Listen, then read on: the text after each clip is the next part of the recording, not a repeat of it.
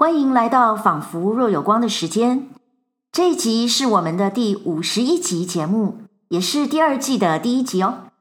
我们的老听众或许记得，在差不多七个月之前，仿佛若有光是为了纪念五四新文学运动的一百周年而开始播出的。但是今天的节目为大家带来的，却是一位长期被认为是五四新文学的反动派的一位作家。当然了，虽然他自己觉得自己很冤枉。今天呢，我们有一位超级特别来宾哦，那就是在美国的杜克大学 （Duke University） 任教的周承应老师。他同时也是台湾世新大学舍我纪念馆的馆长。而这个舍我纪念馆其实又跟我们今天的主题人物有很深的渊源。待会儿，呃，周老师会跟我们讲。那么，呃，现在我很尊敬的叫他周老师啦。其实呢，平常我就没有这么尊敬。通常呢，我都亲密的叫他的英文名字叫艾琳。嗯，可以吧？可以。好，那除了教书跟研究呢，其实 Eileen 还在杜克大学主持一个特别有趣的计划，叫做 Story Lab。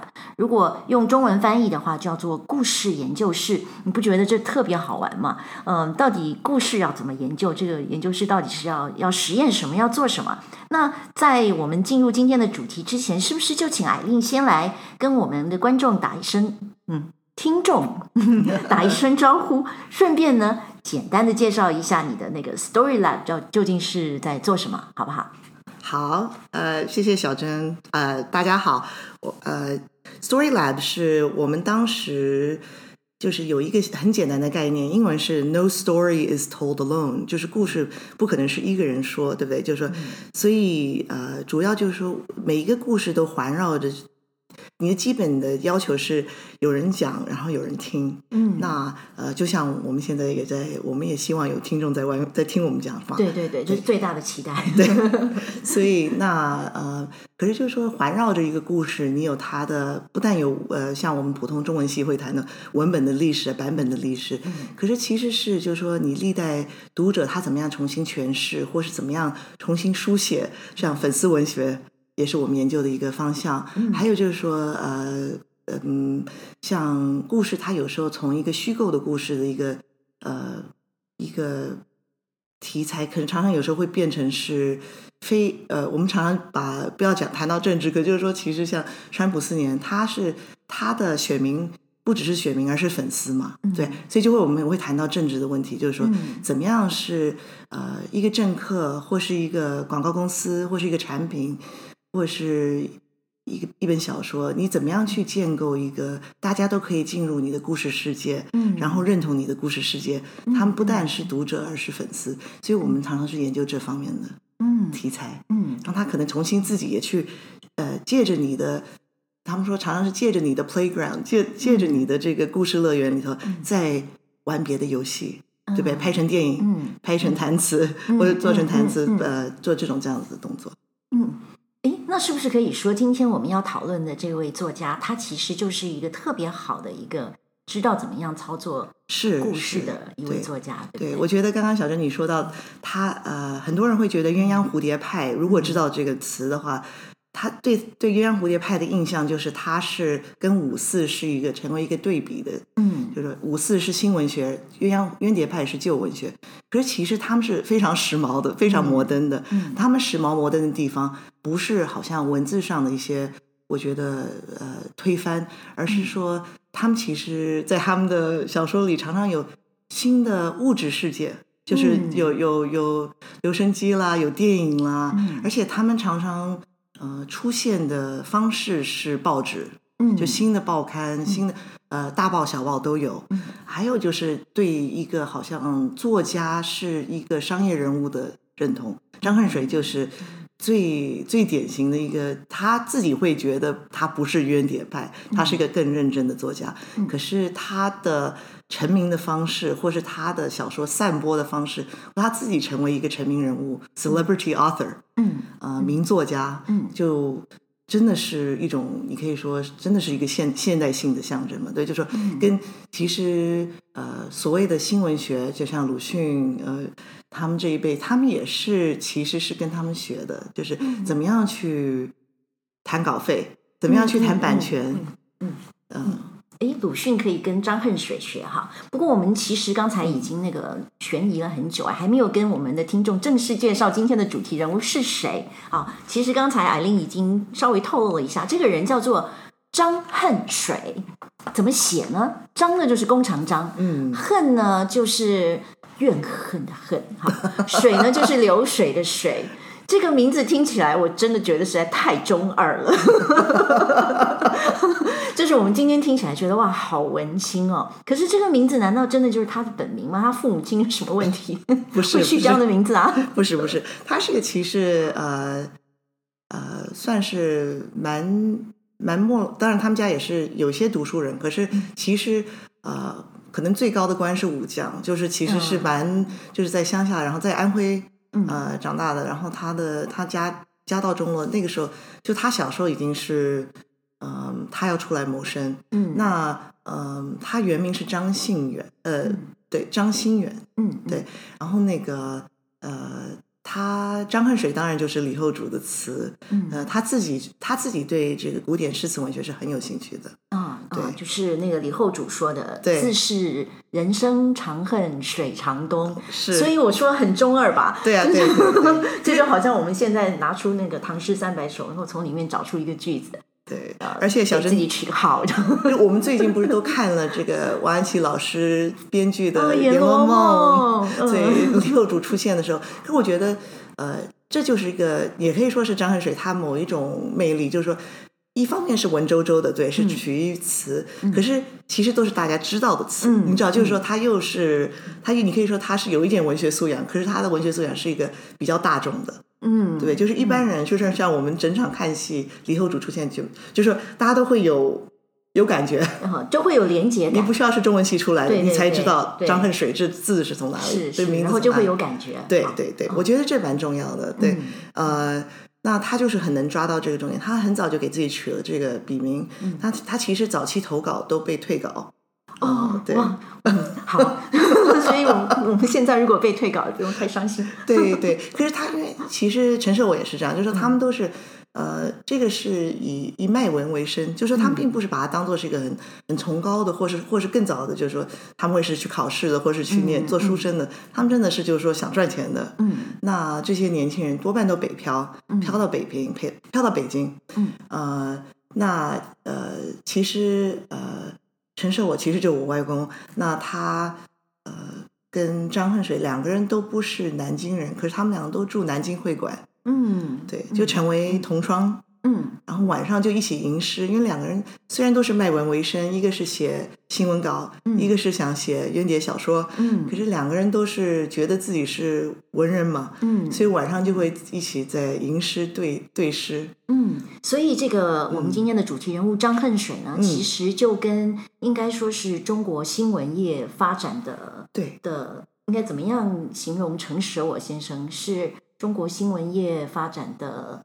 呃，先锋或是也可以说，怎么说他，他算是，因为他后来呃，好像不应该用外来的方式来形容中国的报业，可是他、嗯、很多人会说他是中国的 Hearst，William、哦、Randolph Hearst，、嗯、因为意思就是说，呃，他那时候几乎呃，到了他三十四十年代的时候，应该是。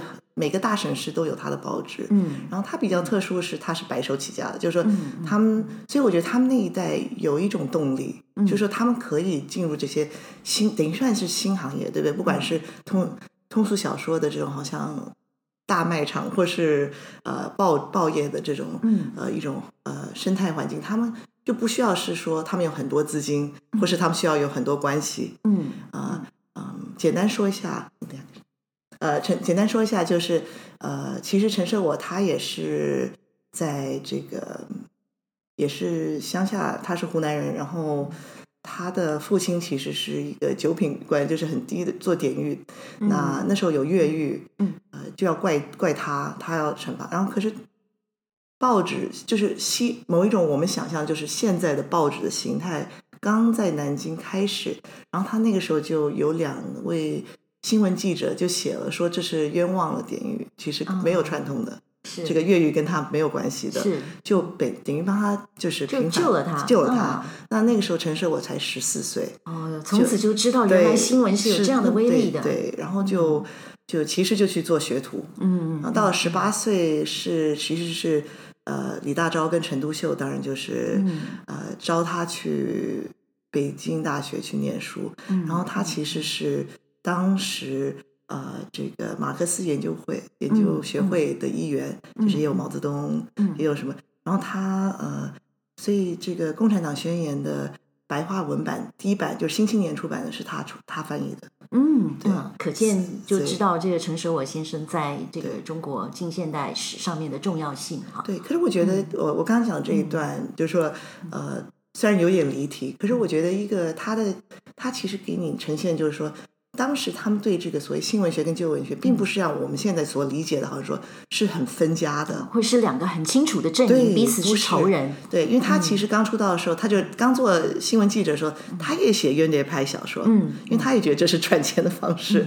然后他，可是他自己的素养。又是传，当然是传，因为他也是私塾教育，对，或是传统教育，嗯、呃，他自己的素养是这个完全是读古诗文的。然后我记得小时候，呃，请教他说怎么样文章写得好，他说去读《资治通鉴》，就是就是，虽然他是做了一辈子，对，虽然是做了一辈子新闻记者，嗯、可是到了北北京，他其实就是翻译，就是他其实参与几乎每期的《新青年》，嗯，呃，然后也是跟他们一起做一些，嗯、呃。呃，这些就是研究马克思的动作。嗯、可是他自己是呃，同时在念书的时候已经在编报纸，所以他到了大四的时候，他已经是一个总编辑，嗯、他就自己去创业了。嗯、那他开始创业的时候，他就住在会馆嘛，因为他们当时年轻人都住在会馆。嗯、他就在想，我要怎么样使我如果先办一个报纸，那当然。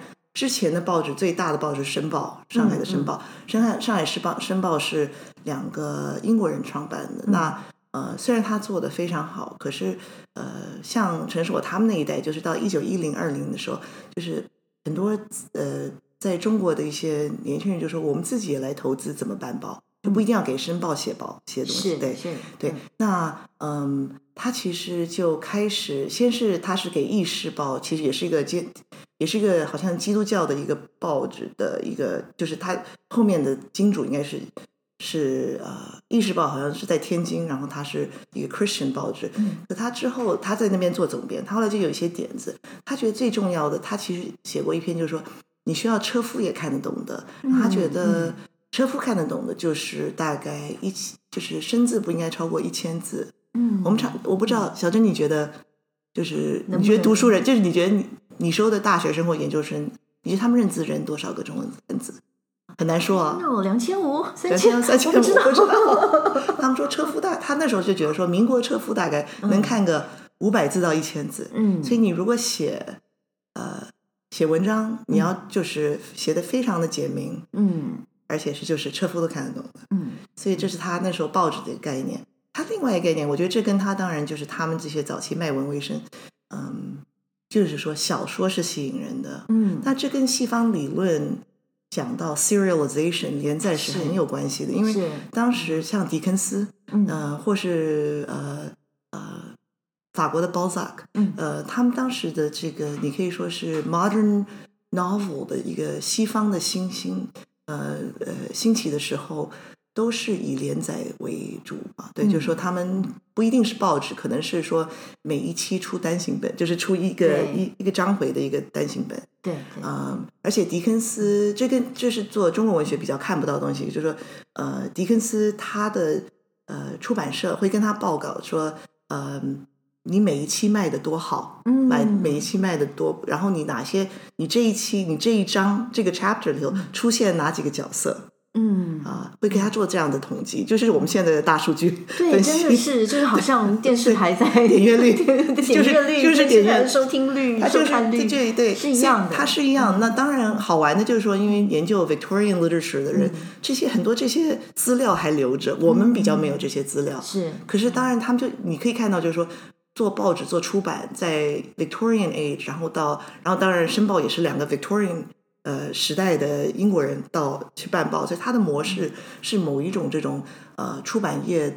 当出版可以就是印刷可以很便宜的时候，嗯，呃，怎么样去操作，怎么样去办报？嗯、那呃呃，所以呃，我觉得陈叔我可能他很清楚的意识到，就是说小说连载是办报纸的一个秘方，嗯嗯，嗯，所以他就发觉住了他，就是不但是一种获利的方式，嗯、同时也是一个。也觉得是可以，就可以 reach out，、嗯、对不对？对，就可以影响更多的读者。对、嗯、，reach out and subscribe。所以我是呃，我要跟大家听众报道一下，我是小珍的这个 podcast，你们现在听的这个忠实听众。所以我在美国，所以我在美国每一期都就是都会都会每看他我会在 Apple subscribe，所以然后会继续听。那我觉得就是很重要，就是说呃。呃，连载是 stickiness，现在、嗯、现在广告术语说 stickiness，对，对不对？叫粘着度哦，粘着度哦，然后粘着度，对，所以 stickiness，story stickiness，呃，是这个，其实我们 Story Lab 也在研究连载，嗯、就是连载性是很重要一环，所以像呃电影的星星，还有广播开始都是先用连载体。对不对？就是你要每一回合，你要回观观众、听众都要回去再再看、再听。对，那这个牵涉到很多的设计啦，例如说，对，嗯，其实。那个传统中国虽然没还没有连载小说这个概念，可是那个 storytelling 本身是一种连载，对，对不对？对啊、一个说书人，且看下回。对，一个说书人 在那儿说书，他可能要说两个月，他一定要玩弄很多手法，才会让那个听众第二天还来茶馆继续听。那那那种叙事技巧，我猜也其实都被像张恨水这样的作家都会融入到他们那种现代的书写里面。哎，我要稍微打断一下，嗯、因为刚才那个艾琳。嗯，因为他讲的话其实含金量非常高，有一些东西要稍微，我觉得可能要稍微提点我们的听众一下。例如像会馆这个概念，那因为会馆就是说，嗯，在北京，北京就是各地的人都要来的地方，那嗯。其实就是传统，一定乡土观念比较重嘛。你到了一个地方，会希望跟自己的那个地区的人在一起，那所以就会有会馆这样的设置啊，例如绍兴会馆啊什么的啊。对，嗯，所以您刚刚说像张恨水跟程守我都是在南京会馆，对，虽然他们都不是南京人，虽然他们不是南京人，但是是南方人，对对，所以他们就住进南京会馆。嗯，会馆这种东西好像到现在在北京都还是有，是不是都还存留着？我是没去过啊。你觉得台北有？你觉得台北有吗？就当时从从。嗯，呃，南去北的年轻人，我觉得在台湾是会有同乡会这样的地方，但是他们应该不能住，不能住，没有宿舍这样，就没有宿舍这个概念。对，所以会馆有一点像是啊，有点像，真的是有点像是招待所，对，招待所，然后宿舍这样，像宿舍啊。对，所以刚才啊，应用一个非常我们现在都懂得的词，就是叫做。北漂，嗯，就是各地的人都要到北京来，嗯，其实就是图一个出身嘛，对，就是要能够出人头地，对，那这个要在要在北京这样子的大地方才做得到，如果是在安徽那个山上，对，就没办法了，对，呃，甚至连生存都有问题了，嗯，是。那还有就是刚才我记得还提到了好几个重要的概念，呃，哦，包括比方说像程舍我他的他的这个啊。这个关系其实等于说，就是当时的那个时候已经有左派、嗯、左翼这样的概念嘛，至少是左翼，对，对不对？啊？所以他加入的是一个比较呃偏左翼的新呃这个新青年的这个传统，他跟像李大钊啊、陈独秀啊这些，其实都是早期中国共产党。对，嗯的的，所以都不算左翼了，因为他们其实就是其实就是共产党，他们就是共产党，因为他们因为李大钊跟陈独秀，如果年轻读者比较不知道，听众不不知道的话，是当然就是呃创立中国共产党创始人，对创始人，然后其实毛泽东是之后就受他们影响的，他当时在北大图书馆做。图书馆员嘛，嗯，所以他其实有一点，他那时候这样可以说吗？就就这 段可以说吗？当然可以说吧，我们是自由国家，自由国家。对，没有没有，就是说，因为其实毛泽就那时候他们都还八卦说，其实毛泽东都是很有点吃陈寿我醋的，因为他就是他们都是都是被带去做党员的，可是呃，程舍我因为他自己的这个有一点底子嘛，所以而且又文笔文采很好，所以就让他去念北大。就是，然后毛泽东是让他做图书馆员，这差别待遇有点对，有一点就是做 staff 跟做学生，度差很多。对对对对，然后就是说后来，所以那个时候陈独秀是他的等于他的 mentor 呀，就就就鼓励陈寿我做翻译嘛，因为就是呃，其实像 Bertrand Russell 去中国，罗素去中国就是他做翻译的，对，所以就是说他一直在呃。呃，因为他们当时觉得新知就是要做翻译。我我刚刚北漂，其实小珍提到这个很重要的一个概念，就是呃，你说晚清的嗯、呃，很多这些就是要去创业的年轻人会去上海啊，所以我们当然知道早期的渊碟派很多是在上海嘛，对，对不对？因为他们是从南，就是苏州啊什么，然后像呃到上海去。谋生，可是我觉得蛮有趣的是，他这个等于是已经是渊碟第二派了的、嗯、第二代，不好意思，对、嗯，所以他们去北京跟去上海的那一批又不太一样，嗯、就跟晚清那，因为那一批是你可以说他们不是很追求。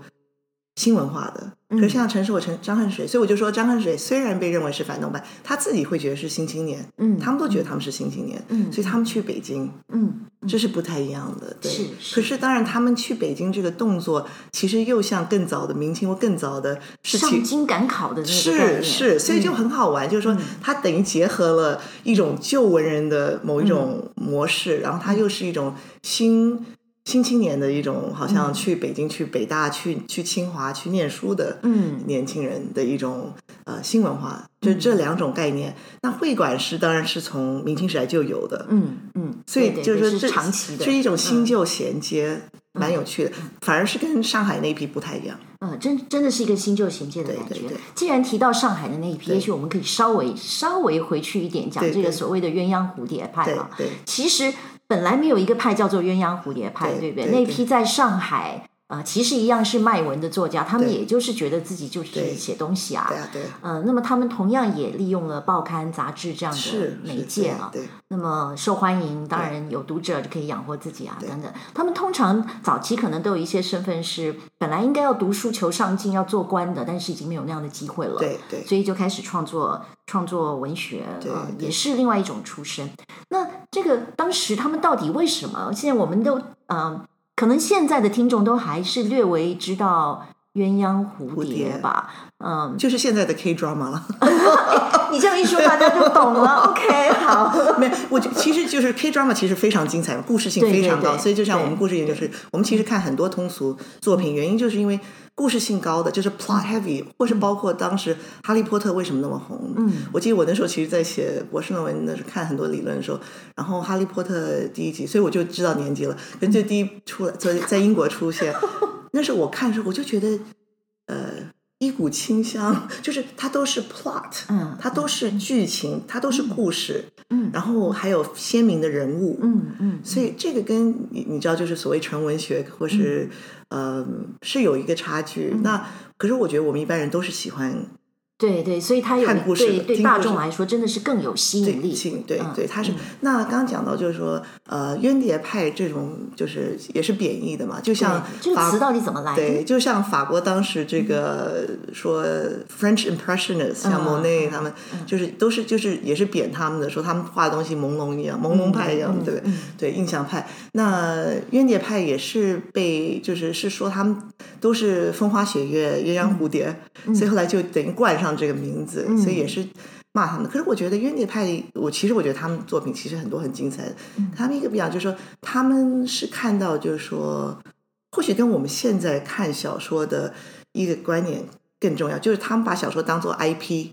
就是你知道，就是呃，特别在中国大陆特别流行讲 IP，就是说你你一个《盗墓笔记》，你可以翻，你可以做成动漫，你可以做成电影，你可以做成桌游，这叫 IP，这叫 IP。哦，没有会意过来。哦，对，不好意思，intellectual property，智慧财产。哦，对。可是，在在中在在中国，大家都是叫 IP，就是说就希望发掘一个 IP。这跟那个电脑 IP 位置有什么关系？对 对对。OK。然后台湾不讲，台湾不讲 IP。对台湾讲不讲？呃，至少因为欠学欠学，我今天第一次学到。哦、对对，就很有趣，就是说在 IP 对我来说就是那个电脑的，就是就是很有趣。我觉得在中国，就算不懂不懂英语的，嗯，大家都知道说 IP 因为就变成说好像这个就是故事的概念，说它是可以卖周边商品的。嗯，那所以像呃周寿娟、嗯包天笑，他们当然也都是旧文人的一个，就是有一个素养，然后呃，然后周就是寿娟、包天笑，就是真的就是早期那个商对湖派的冤湖派，对对对，对。可是像包天笑还卖牙膏啊，嗯然后就说他们会就是就是这种我们现在觉得非常习以为常的周边商品的概念，嗯或是你的 IP 可以研发成各种不同的，就是你你成为一个 brand，然后你怎么去卖你的 brand，嗯，所以呃，反而是说像张恨水、陈舍我这些他们到北漂的青年，他们有一点不屑，就是早期是有点他们是要做某一种意志，对他们是要做，对？所以像对陈舍我来说，他是有抱负的，就是他是要就是真的是做新闻的，嗯，然后张恨水是真的想写小说的，嗯，对，嗯所以又跟上海的这些文人不太一样，并不是说他们作品的好坏，嗯是说他们对文学的概念，是是一开始对呃 set out 出去的，就对对对就是不太一样的。对不过我真的觉得，嗯，有我我到这边已经有一些感想哈。第一个，可能我们的听众到现在并不太知道，呃，可能你之前都没听说过陈舍我是谁。那如果你听了觉得有趣的话，在台湾有一个最好的资源，就是到世新大学的舍我纪念馆。那、哦、我们艾令是馆长哦，但是并没有办法每天都看到他，就是。我们当然今年今年这疫情的影响，就是说，呃，我们馆其实呃，就是主要是对学生跟老师。之前就是说，其实很多人会到那边去打卡，因为我们也在就是台湾的这个小博物馆的这个，就是可以来盖章的，所以很多年轻人就觉得他们要每个地方盖一个章的话，会也会去。对，就游客。对，那那个如果大家听了我们今天的 podcast，就就知道，嗯。更加的知道，更对城市我就会变成更更立体了，对不对？对啊，我们就可以再去那个呃纪念馆。因为我觉得像他们，他们这一代人都是，我觉得都是呃活了几辈子的人，就是一辈子活了几辈子，对，就是做了不同好几个 career，好几个，而且都是非常年轻就开始了。我就觉得我们有一个误会啊，往往觉得，往往觉得说这个嗯。以前的社会就是一个老年人的社会，你一定到了中年以后才慢慢开始出头。但是其实，在那个时代就绝对不是这个样子的。他们都是那么小，就是非常年轻就有一个就有一个志向，或者说就知道自己该怎么做。而且我真的觉得他们就是，你看他们的新创事业做的多好啊！是啊，不管是要在上海，就是去当一个畅销作家、远古派作家也好，那也是一种新创，因为他们都看得到潮流。都知道商机在哪里，都有很精准的眼光，都知道读者的心理，对不对？对，那呃，像陈舍我啊，或者是我们的主题人物张恨水这批人，他们到了，他们到了北京，那陈舍我白手起家，他自己一个年轻人就可以创立创立一份报纸。对，那张恨水他要写小说，他就他同样的也知道从哪里去入手。其实他之前失败过，对，我都觉得这个就像我们今天的年轻人要做一个新创事业一样。其实，即使隔了这样有百都快百年了，哎，真的百年了，百年了，真的百年了啊！我觉得那个精神其实是，其实其实是一样的，而且我们还可以从他们的身上学习。我觉得是，因为我觉得其实我们这个百年、嗯、隔了百年，可其实世代有点像，嗯，就有些当然，我觉得他们当然，他们当时的可能就是说，呃，空间更大，因为很多东西都是真的是新兴事业，对，比较容易找到新的，对。可是我觉得。嗯，这打个岔，我其实我最近，因为我们今年在美国都是线上教学嘛，嗯、那呃，我觉得我的学生都很可怜，嗯、那我就召集我以前的学生来跟他们对话。嗯、那这是之前也，我星期天召集，星期一就来了四十几个人，简直不可想象。嗯、就是说在在不是线上时代，你怎么招四十几个人回校园？对，然后可是很多学长学姐给他们的宝贵意见就是说，呃，其实。在这个时段，它又是一个转机，因为其实有时候经济不好，经济非常动荡，然后很多的一些比较 established 的呃组织跟团体，其实都处于一种危机状况的时候，反而是你有一个好的点子，你比较能呃低成本的一个就是就来创业，因为像我一个我一个学生说，他本来他是那种。他是我早期哈佛的呃学生，所以跟我就是他现在都四十岁，我教他的时候我才三十岁呢。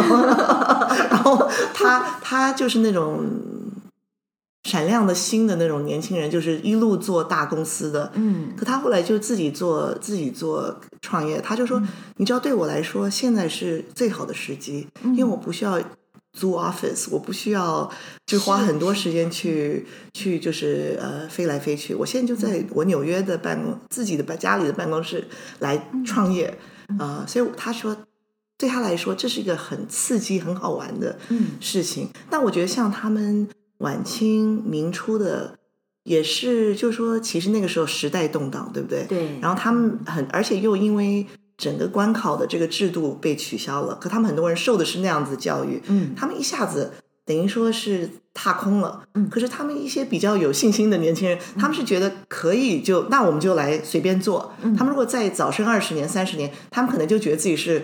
很倒霉的人，对 对对不对？就完全没有出路。对，他只会做书生。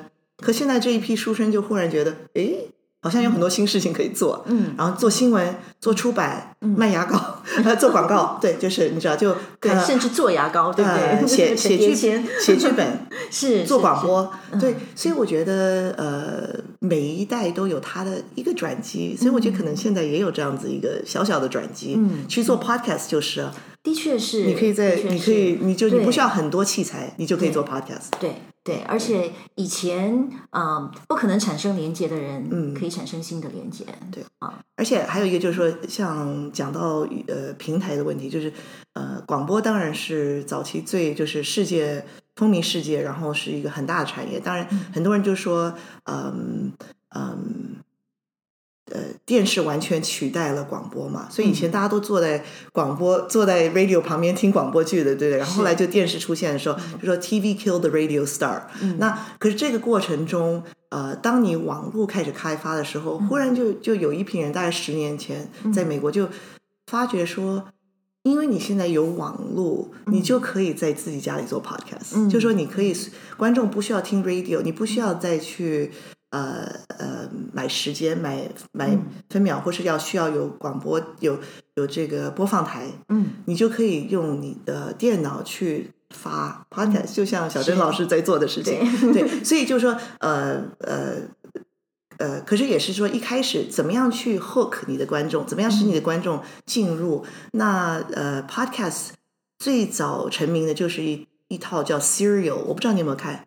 我没有看，Serial 我听说过，哦、没有看，这个我没有听，但是我听说过。对，Serial 拼起来就是 S E R I A L，就是连载。嗯啊、呃、，Serial 就是讲一个呃冷案子，然后他就把它翻案，嗯、然后重新审，就是重新采访，重新呃跟当事人呃就是当时的一些呃重新等于做了重新案子做做了十集。嗯，那是每个星期二晚上播，所以呢，就每个星期二就有人在等，就是每上网等这个 serial。所以 podcast 其实也是就像呃呃，就像 Dickens 的呃十九世纪，或是呃张恨水的二十世纪初，就是连载可以把一个新的平台带给一个新的读者群或者观众群。嗯，那陈师我当时就说，那我要怎么带给一些这些就是。呃，我要怎么样把我的报纸，对，不是有雄厚资产的，像《申报》，我要把这么一个小报纸变得说每个人都想看，嗯，那就说他就请张恨水，他的其实是他的同窗，嗯、呃呃，他的好朋友就说，那你写小说，你干脆给我们写小说好了，嗯啊、呃，他就开始连载。呃，一个长篇小说叫《春明外史》。之前张恨水写的都是短篇小说，就他投稿的，就是被失败的那种，失败的都是。可见他适合写长篇的。对对是，对对？我觉得这很有意思啊。是不是？因为我觉得短篇小说跟长篇小说的写作，真是我不我不写小说啦，但是我读小说嘛。对啊，是完全不一样。所以我觉得小珍可能会觉得很好玩，是他的第一篇被发表的小说叫《真假宝玉》。嗯，所以他其实也是，他一定是《红楼梦》的好读者吧？对啊，他当然，因为他们那一代的，然后他们呃，而且他自己又是那种很 sentimental 的 爱情，他大概喜欢的是最后四十回吧？对，对，就是多哭几，对对，所以我都觉得 笔名取恨水，大家就知道了。是啊，是啊，对，所以他就是呃，所以他早期的都是写一些有一点幽默的，然后有点讽刺性质的，像《甄家宝玉》啊，或者呃什么。呃，游游阎王府什么，就是那种比较有点，嗯、因为他想走上海那个路牌，可是他其实又不是那么那么幽默，所以就像就像小 sentimental，对对，所以就像小人说，他其实是适合发展人物故事的一个长篇小说的那种说书人一样。然后他那那当时呢，他就说好，那我那我我写什么呢？那我来写这个叫《春明外史》。什么是春明呢？春明就是北京的老名字，嗯、就所以《春明外史》就是讲北京的故事，哦，对，就春明八卦，就北京，呃、哦，对对，八卦，北京八卦，对对对。嗯、那这个其实是蛮微妙的，因为你看报纸本身，它虽然说到了二十年代，它已经有一种就是你可以说 professional ethics，因为开始北京，呃，北大也都开始有新闻系，到三十年就有新闻系了，嗯、所以他们其实已经有一个概念，就是说新闻它应该是。呃，朝一种公正，或是你应该有一个有一个道德标准，或是你应该是有一个新闻记者应该做的事情，嗯、不只是说是你为谁为哪个党派。嗯、可是他们那个时代，呃，说是归说，可是其实呃，报纸当然在在西方也是，就是说当然是为就是谁都可以买通的嘛，就是对呀、啊，对啊。然后他们那时候会说，呃，新闻记者一九二四年就是《春明外史》开始记载的那一年，嗯、那时候就会说，呃、呃。新你是拿诗三百呢，还是呃，我都忘了，呃，千字文呢？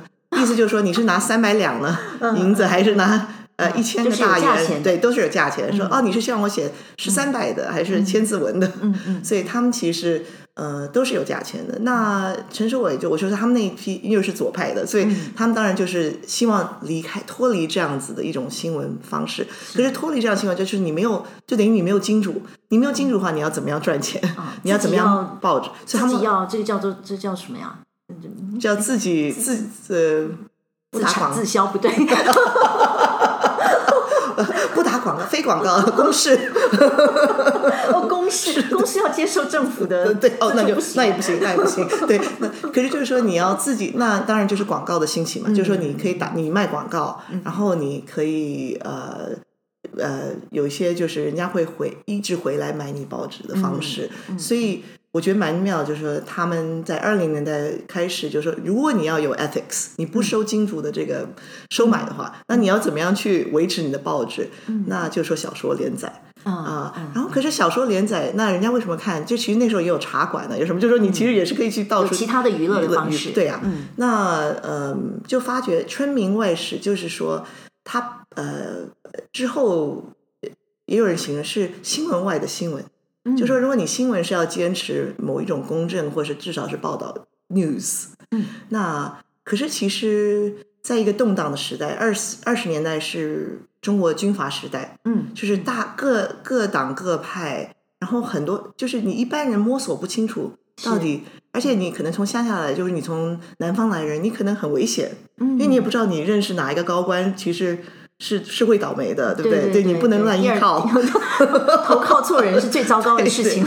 对，其实年陈设我他就他开始大四的那一年，他毕业的那一年，他就脱离了共产党，嗯、因为他想他要办报纸，所以他要做商人，嗯、就是他要自己他要做呃这个出版业，他就算是这个资产阶级了。嗯嗯，所以所以他其实脱离，他觉得他不是很认同他们的一种看法，所以他就。那个时候开始创业的时候，他就办了一个叫呃，就是呃呃《北京晚报》，不是，然后他就是这个不，他叫《世界晚报》，因为他那时候其实对世界主义很有兴趣所以《世界晚报》这个世界是这么来的。对对对，对，他是觉得他其实是那个时候也很非常流行世界主义嘛，对，嗯嗯嗯。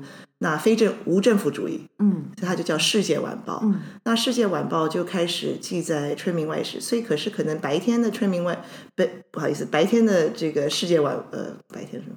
对，如果说正版的头版的《世界晚报》是讲某一段新闻、某一个军阀，呃，可是都是讲话到底还是有点分寸，因为你要不然就要被斩头。他们那时候很多都有杀身的这个危险。那呃。可是张恨水呢？他的连载，他的主人翁呃杨信远，嗯，其实跟他名字很像嘛，嗯，他是张心远，对，心呃呃心脏的心，心脏心，遥远的远，嗯，然后他的主呃主人公叫杨杏远，呃杏仁的杏，然后呃呃本园就是花园的园，对，所以杨杏远呢就是也是一个新闻记者，嗯，然后头几回也是住在一个会馆，嗯，然后也是碰到一个好朋友。然后两个人晚上在湖边吟诗，嗯，嗯，所以他其实你可以看到好多联想啊，对啊，所以就是像所谓法国人叫呃 Romana clef，对不对？就是他就是一个你可以这个对号入座的，对对，嗯，所以他就会每一回合其实讲的故事，故事有一个其实非常的松散的一个结构，就是杨信远在北京的故事，嗯、然后他当然有一些恋爱，有一些三角恋爱啦，然后他有一些。呃，爱情故事穿插在里面，可是其实主要是讲这个年轻的新闻记者，他每到他每次在北京碰到的趣事，嗯，然后。他给你内幕，嗯，嗯，所以等于你看头版是看消息，你看副刊是看内幕，嗯嗯，所以大家到底是要看消息还是看内幕？看内幕嘛，哈，所以就非常有魅力。然后就是晚报大概是下午五点钟出吧，然后就会有人排队。等着看，因为很多人都觉得说，呃，这个头版加上副刊是一个经不起的诱惑，嗯、就是说真的是一种好像，所以到了一好像一年就成为北京最畅销的报纸。嗯嗯，就是对、嗯。那那个就是小说对扮演了一个很关键的角色。所以新闻跟小说在二十年代的一种，特别是大众文化是就是完全是结合在一起。嗯、可是包括这个所谓的新闻学，他们也是呃呃。懂得这个对对对这个力量对对对，所以后来左派报纸、左翼报纸也出现嘛，就是是。对。然后其实《新青年》本身也是一个靠，就是也是一种传播，它也是杂杂志嘛。嗯，对。但是那个左派的 报纸没有办法像张恨水写的小说这样可以吸引更多阶层的人。对，这个其实是挺有趣的，对不对？你左派，你照理说你希望可以对民众，嗯，民众啊，工农兵都要。但是其实写出来的东西却只吸引到知识分子，对，会不会有这样的问题？就很有趣，因为其实呃，陈叔好像给呃《世界晚报》还是他另外一份报纸最早期打的广告是。呃，能呃能抽能吸呃能买一根烟，能读五百字，嗯、就可以看这个报纸啊。所以，嗯、所以它真的是一种就是 working class 报纸。嗯、所以比左翼的，可是左翼的报纸，它的文，它的它的文字的阶段其实是是要知识分子看的。对呀、啊，对呀、啊。所以反而是就说张恨水这种东西，或是说陈水伟的报道，其实停在一种就是工人阶级可以看的东西。嗯，那如果我是那个呃。左派的精英的话，我一定会很嫉妒哎。对呀、啊，是啊，就是我想要，我想要对话的对象根本不想跟我说话，他们只想看啊、呃，例如张恨水的小说。对对。那这种情绪是不是？我听说有一个故事，就是好像是我们大家的那个心目中的 五四的大英雄哈，鲁迅好像就就觉得挺酸的，对不对？他挺酸的啊，因为他不是在日记里就抱怨说，每个月他的妈妈就是要他。寄回到绍兴是寄这个张恨水的连载小说，嗯、不是要看他的小说。那那个时候，鲁迅的妈妈想看的是张恨水的哪一部小说呀？大概是《金粉世家》哦，就是下 OK。对，好，那也正好，那我们就嗯，就是鲁迅的妈妈是人在老家嘛，对对，对，对，所以他可能对于看这个《春明外史》里面跟随着那个主角，嗯。去知道北京发生的那些新鲜事儿啊，比如有点距离感，你可能真的人要身在北京，对，你才会才会有有感觉。对，可是他的下一部小说那个呃《金粉世家》就不一样了。我得先说《金粉世家》是我啊、呃、看过的，就是我第第一次看到张恨水，就是那个《金粉世家》是怎么回事呢？就是我小时候。显然，我父母亲他们对于儿童教育没有什么兴趣啊，嗯、所以 他们就认为，他们认为我可以看大人的书就好了。所以呢，家里的书柜我就可以自己自己去看，他们没有觉得说一定要买童话给我。嗯，所以我小时候就是会去看大人的书。对，那啊、呃，其实我是在先偷看了《红楼梦》以后。然后呢，看到了，呃，书柜里面有那个几册，就叫做《金粉世家 》。金粉世家，你不觉得“金粉世家”这个名字就直接的让你是联想到类似《红楼梦》这样的感觉嘛？所以就有点兴奋，对不对？才刚看完《红楼梦》，非常的迷恋。哎，是不是有另外一部著作也跟《红楼梦》一样好看呢？就赶快拿下来看。嗯。没有《红楼梦》好看，可是它其实是，可他是走《红楼梦》路线，走《红楼梦》的路子，对，所以他有一种有一种特别的魅力。一方面又觉得，嗯，跟我的期待不太一样，对，啊、嗯，你也可以说他一开始就比较黑暗或者怎么样，就是说，嗯，就没有像我们因为是小朋友嘛哈，看《红楼梦》至少在前面你会进入一个进入一个泡泡嘛，对啊，好，进入一个泡泡。可是金粉世家就是那个泡泡从一开始就就没有。但无论如何，即使是小朋友也可以感受到，呃，它里面有一些东西是跟《红楼梦》一样的，包括一些就是传统章回小说，总是有一些城市嘛，例如某某某说道，某某某笑道 这种。就是传统小说的这个这个形式哈，所以鲁迅的妈妈喜欢看的是金粉世家。金粉世家，对，好，那嗯、呃，我们接下来是不是就要请那个啊艾令来跟我们谈谈金粉世家，还有以后的张恨水的小说，还有一些什么新的发展？不过呢，是不是我们就应该在这里学那个传统的说书人卖个关子？今天呢，我们已经先给这个张恨水的这个这个人物啊，先把它放在了一个脉络里面哈。我们讲成熟，我也不是随便讲的。当然，一开始成熟，我就是一个啊，希望大家都可以再重新认识的重要的人物。另外一方面呢，没有成熟，我就没有张恨水了。啊，张恨水是可以放在诚实我以及他所代表的那样的一个文化、社会、历史的那个整个环境里面。的一个产物嘛，是。然后我们刚才又知道了，呃，这个艾琳已经跟我们说了《春明外史》是怎么回事，是一个北京的，你刚刚说叫新闻外的，的新闻，新闻外的新闻，我觉得真是一个很有趣的点。如果我们今天再来读《春明外史》，还会有感觉吗？我觉得还是蛮精彩的，真的哦。好，我没读过，那我从明天开始读。因为尖酸刻薄，然后哦，尖酸刻薄，我就喜欢了。对，就是有点像，其实有点像晚清官场现象，就是、哦、就是或是老残游记就是其实我觉得它揭露性的、揭露性的那种东西。然后就是你看到一个东西，我都觉得、嗯、哦，原来原来二十年代就这长这个样子。哦哦，OK，小白脸啦，各种各种各种，就是跟我们仙人跳啦，跟我们今天比起来，他们也不遑多让这样的感觉。对，就哇，已经很很多很多这种，就是我们现在觉得我们每次人家批评说我们现在好像世道中落那种，我觉得、嗯、哦，原来原原本就是这样，原本就是这个样子，太好了。嗯，好，这个我应该会有兴趣。嗯，这个黑暗面，北京的呃一百年前的黑暗面，趣味面跟趣味面跟黑暗面。对，好，那啊、呃，不如我们就把这一集停在这儿啊，然后呢，我们另外再找一个机会。请艾令来跟我们谈谈张恨水的后续，好吗？好啊，你答应我一定要来哦。好，好，而且我们这样就是且听下回。对，这个时候就一定要搬出传统那个章回小说的，是预知后事如何，且听下回分解。谢谢您收听这一集的《仿佛若有光》。艾琳真的把一百年前的北漂青年程舍我与张恨水带回了我们的眼前呢。原来当时的连载小说《春明外史》可以当做新闻外的新闻来读呢，真是太有意思了。在艾琳的引导下，我也打算去读一读《春明外史》了。也希望我们很快就有第二次访问艾琳的机会。如果您喜欢我们今天的节目，也期待赶快再听到艾琳的声音，就欢迎您在您收听的平台上按下订阅。那么，我们下一集《仿佛若有光》的时间再会喽。